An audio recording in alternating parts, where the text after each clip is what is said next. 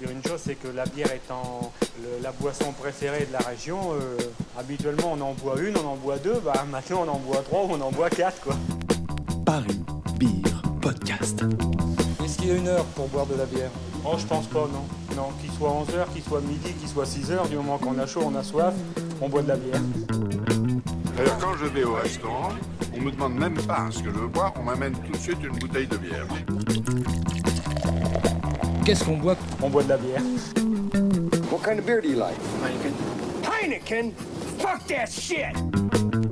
La bière, ce n'est pas mauvais pour la santé. Et puis, pourquoi s'en priver? Puisque c'est nous-mêmes ici qui la fabriquons, et on en fabrique beaucoup. Allez, allô, hein. Santé, hein Santé, hein Aïe, aïe, aïe ça va faire du bien. Bonjour à tous. Alors, euh, donc nous, on est, on est venu vous parler de Dresch. Déjà, on va peut-être commencer un petit sondage. Qui connaît la Dresch? Monsieur a mangé de la Dresch. Monsieur, monsieur, monsieur. Ok, donc j'ai plus rien à présenter en fait. Euh, donc de Dresch, donc qu'est-ce que, comment vous voyez la Dresch en fait? Pour vous, qu'est-ce que c'est la Dresch Monsieur C'est le résidu du malt, ok. Monsieur Ok. Monsieur Donc là, deux résidus résidus, sous-produits, ok, monsieur Pareil, ok, donc il y, a un joli consensus euh, sous-produit, résidus. On va essayer de démystifier tout ça et, vous montrer qu'en fait la drèche c'est un produit, une matière, euh, une matière première très intéressante et un ingrédient localement fabriqué qu'on peut intégrer dans plein de choses. Franck vous parlera d'autres usages que l'alimentaire après. Donc avant de vous parler de Dresch, ça nous semblait important de vous parler d'économie circulaire et d'économie linéaire. Est-ce que ça, ça vous parle? Économie circulaire, économie circulaire. Donc, euh, non Cool, ok. Monsieur va apprendre quelque chose aujourd'hui. Donc, euh, l'économie circulaire, c'est un, concept qui est de plus en plus en vogue depuis quelques années, qui se définit en contraste avec l'économie linéaire. L'économie linéaire, c'est l'économie actuellement dominante dans le système euh, terrestre humain où on extrait des ressources, on les transforme en produits de consommation, en biens de consommation, et à la fin de leur vie, on les jette. On les jette, on les met en décharge, on les brûle.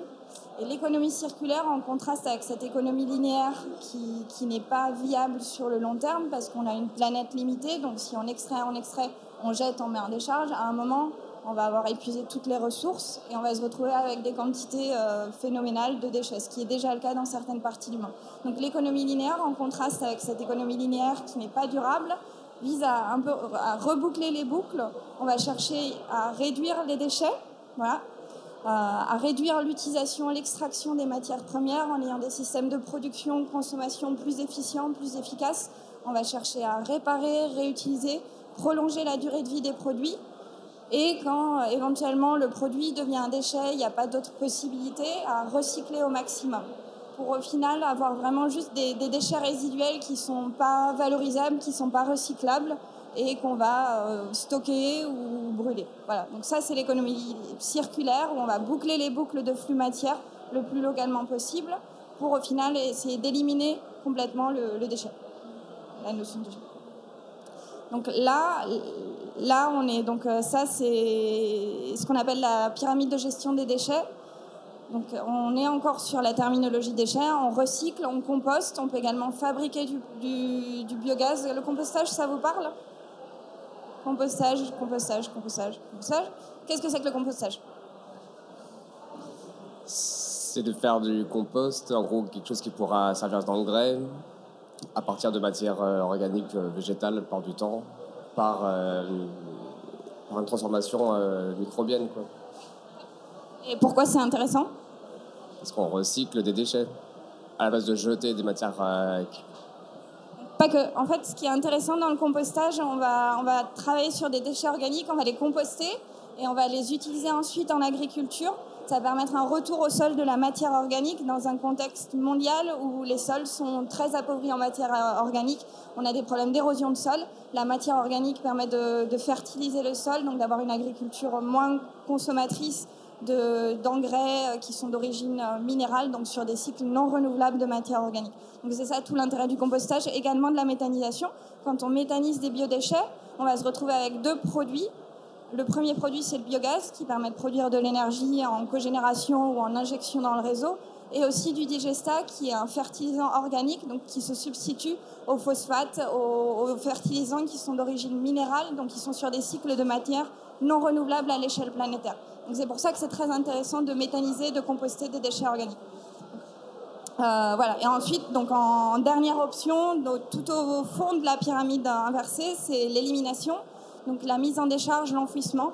Quand on, quand on enfouit des déchets organiques, on les scelle et on ne va pas avoir de retour au sol de la matière organique. On casse en fait le cycle de, la matière organique où la, matière organique, c'est des végétaux qu'on collecte, qui deviennent des déchets, qu'on composte, et il y a un retour au sol qui contribue à l'agriculture, à une agriculture plus durable et plus respectueuse de l'environnement et des cycles de matière. Voilà. Donc l'objectif, c'est de cette, cette, gestion des déchets avec une pyramide qui est très basique à une gestion des ressources qui s'inscrit vraiment dans l'économie circulaire, où au tout début, on va essayer de, de refuser de consommer, parce qu'on est aussi dans un système, il faut garder ça en tête, qu'on est dans un système consumériste, où on nous pousse à consommer des choses dont on n'a pas forcément besoin. Donc il s'agit de, refuser d'apprendre à moins consommer, à mieux consommer. Aussi euh, repenser dans le sens où on va chercher à concevoir des produits qui sont par exemple plus réparables, qui sont moins gourmands en énergie, plus sobres en eau.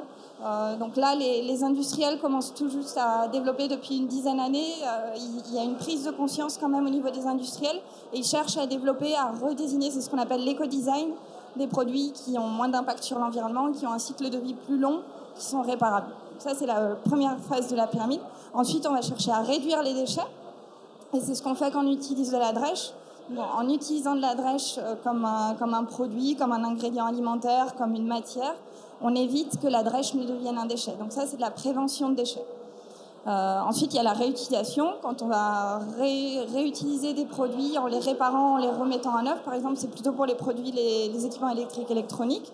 Et ensuite, on continue la pyramide, donc le recyclage, le compostage et l'élimination. Voilà.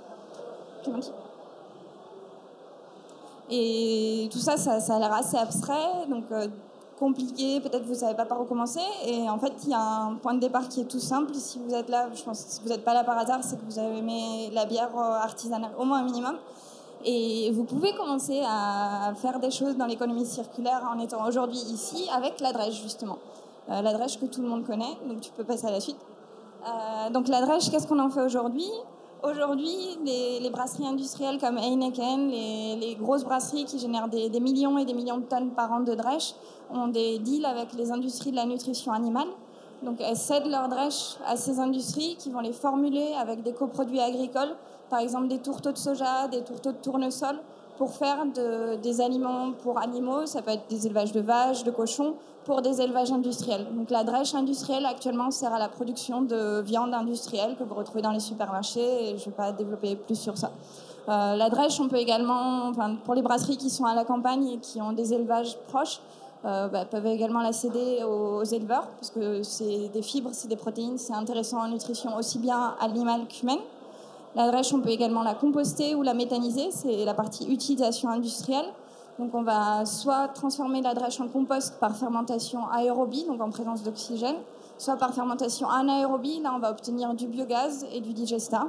Sachant que la drèche, c'est pas hyper intéressant en méthanisation, c'est pas très très méthanogène, donc les brasseurs doivent payer pour qu'elle soit méthanisée et transformée en biogaz. Ça représente un coût opérationnel d'à peu près entre 150 et 300 euros par tonne en, région parisienne en fonction des prestataires avec lesquels on travaille. Donc c'est une charge qui est conséquente pour une, brasserie, pour une PME comme une brasserie artisanale. Et en dernière option, il y a l'élimination, donc soit l'enfouissement, sachant que quand on enfouit de la drèche, c'est de la matière organique, et on va confiner de la matière organique, on va empêcher qu'elle retourne au sol, et on va casser le cycle, des, le cycle biogéochimique des matières organiques.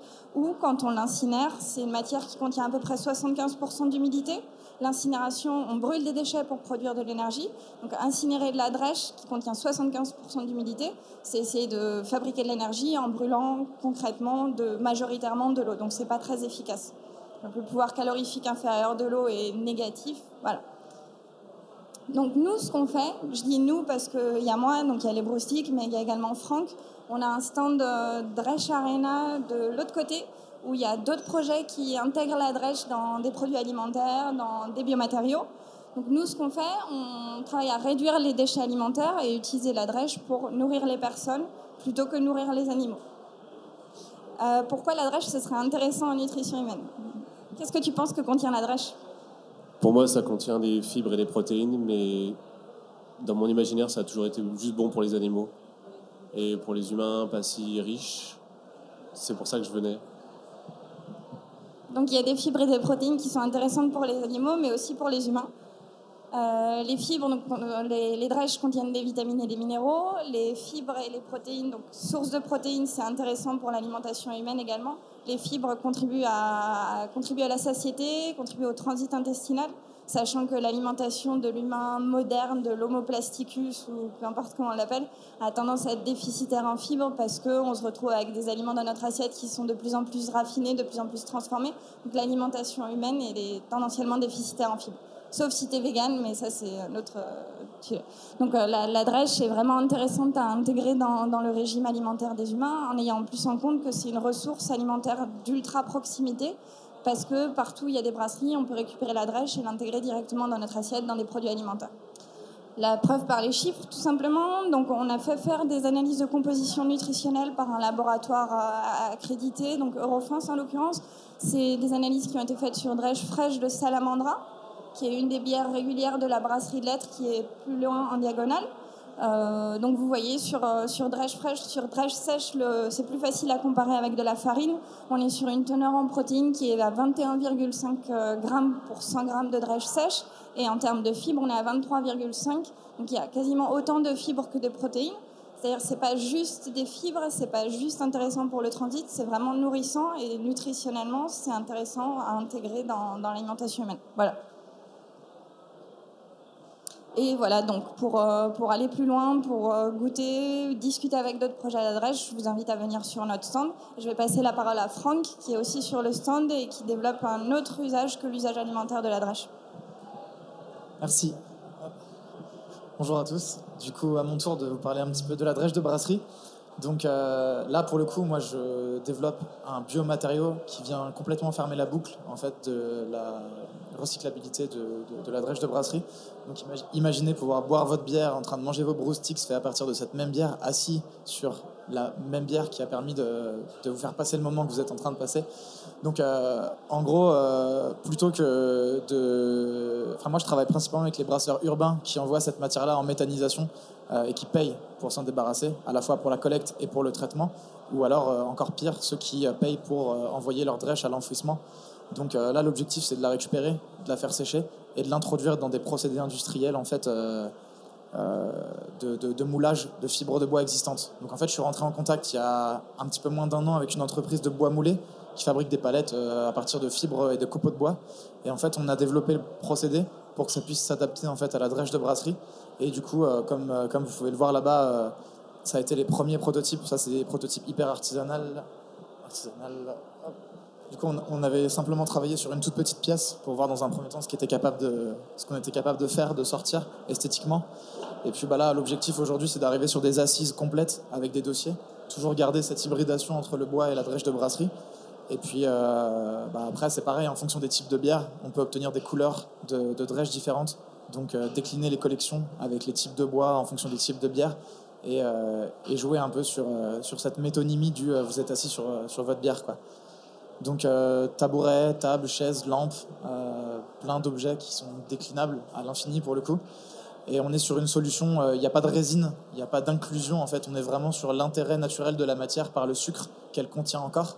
Donc en fait, euh, en compressant cette matière-là, on réactive le sucre qui va en fait caraméliser et être déjà à l'origine du liant naturel de ce produit-là. Et pour le côté imperméable, résistant et pérenne, on utilise en fait 2% d'un liant qui aujourd'hui est recyclable, n'est pas encore biosourcé, mais là on est sur des solutions euh, qu'on utilise à 10% qui sont biosourcées, compostables, recyclables et imperméables. Donc on est en train de développer la formule pour que ça devienne, euh, ça devienne une vraie alternative en fait aux panneaux de particules et, et aux matières euh, premières. Il y a 2% de liant en plus, c'est ça? 2 Ouais, il n'y a que 2%. Que de la drèche pure, sèche. Ouais, c'est-à-dire que difficile de faire, euh, de faire mieux si on veut un produit qui soit résistant au vomi euh, et aux fins de soirée difficiles. Quoi. Donc euh, voilà, on peut monter dessus, on peut le faire tomber. On peut... Là, c'est un proto, donc euh, je vais pas le faire parce que je le casserai. Mais, euh, mais j'ai des échantillons euh, qui sont euh, au stand, au bar à manger, que vous pourrez tester et forcer. vous verrez un peu le potentiel de, de la matière. Donc ça, voilà, c'est pareil. Moi, je me, je me considère sur la pyramide de revalorisation en dessous de la nutrition, en dessous de l'aliment pour l'homme, parce que finalement, la priorité, c'est quand même de tirer les bénéfices au maximum des nutriments de cette matière, comme Elsa l'a expliqué au niveau des protéines et des fibres. Et, euh, et par contre, effectivement, je pense que c'est plus intéressant de l'utiliser dans du bien, comme ça, pour l'homme directement, plutôt que de passer par du recyclage de nutriments par euh, la, consommation animale dans tous les cas. Donc euh, voilà, si on peut être une alternative à, du papier pour les sous-bocs, à du composite pour, pour les, les bars, les tables, les chaises et tout ça, c'est un peu l'objectif de, de réduction de, de déchets pour le coup. Je crois que j'ai fait le tour. Si vous avez d'autres questions, euh, Juste par rapport à la composition des dredges qu'on a vu tout à l'heure, on a vu que sur la matière sèche, il y avait 40% de glucides, c'est ça qu'on avait vu? Je me posais juste la question de la composition de ces sucres, vu que logiquement, après empâtage, la plupart est partie dans le mou pour la fabrication de la bière. Donc quels sont ces sucres résiduels qui sont du coup euh, bah, à 40% présents dans euh, ce produit par exemple? C'est euh, la, composition des sucres résiduels. Donc là, on a, on a 47% de glucides, dont 5,6% de sucre résiduel. Et euh, quelle est la composition de ces sucres? J'ai la réponse, mais si tu veux donner. euh, Ok. Donc si, dans, le détail, si, ça t'intéresse, tu peux passer tout à l'heure au stand, me laisser ton mail et je pourrais te l'envoyer. On, on a la composition vraiment ventilée sucre par sucre. Les sucres simples qui restent, c'est essentiellement du maltose. Euh, et le reste, c'est des, glucides complexes, donc qui n'ont pas été dégradés par l'empâtage. Après, il y a, vraiment une variabilité qui peut être assez significative en fonction des process de brassage. Donc, au moment du concassage, en fonction du concasseur que tu utilises, la granulométrie du grain de malt est plus ou moins fine. Donc, ça va jouer sur l'extraction, sur l'entraînement des sucres. Euh, par exemple, euh, ça m'est arrivé d'utiliser une drèche très très finement broyée, de ne pas avoir besoin de la remixer derrière, qui du coup était beaucoup plus pauvre en sucre, même on sentait au goût qu'elle était quasiment pas du tout sucrée. Et à contrario, une drèche, donc c'était en l'occurrence chez Brew Unique, euh, que, j'avais récupéré. Et ils rincent pas ces, ces drèches comme euh, une brasserie euh, qui fait des gros volumes. Et du coup sa drèche avait un vrai goût sucré que tu sentais même en, bouche. Donc il y, a, il une variabilité. C'est essentiellement des sucres sur l'échelle de brasserie relativement conséquente donc à partir de quelques dizaines centaines d'hectos c'est essentiellement des sucres complexes mais sur des brassins plus petits si tu fais chez toi il y a aussi des sucres simples qui restent. Voilà. Et, oui, du coup, en fait, j'ai oublié de parler de mon projet. Euh, donc, moi, je fais des brostiques. Euh, Je connais du coup bien la drèche. Ça fait à peu près 2-3 ans que je, travaille sur, euh, sur ça. La drèche, j'en vois, j'en touche, j'en mange quasiment tous les jours. Et les brostiques, c'est des biscuits apéritifs qui sont en forme de bâtonnets, qui sont à base de drèche de la brasserie de Lettres, donc dans le 19e arrondissement à deux rues d'ici. Et l'objectif de cette année, c'est d'installer notre atelier de production mutualisé avec un ami boulanger à la brasserie d'être. Donc la brasserie va passer un embouteillage isobarométrique, ce qui va leur permettre de supprimer la chambre de refermentation, de eux gagner de la place pour réagencer leur brasserie, mais ils nous réservent aussi un espace d'un peu moins de 30 mètres carrés où on va aménager, c'est le projet qu'on appelle la drècherie, donc dans une brasserie on brasse, dans une drècherie on drèche. On va pouvoir récupérer la drèche, être à la source de notre matière première pour fabriquer des broustiques et du pain aux drèches et faire des soirées bière et pizza à la drèche et toutes ces choses-là. Et c'est ce qu'on appelle en écologie industrielle et territoriale une, symbiose. En gros, c'est euh, l'image de, l'anémone et du poisson clown. La brasserie de lettres, c'est l'anémone, nous on est les poissons clowns. Voilà.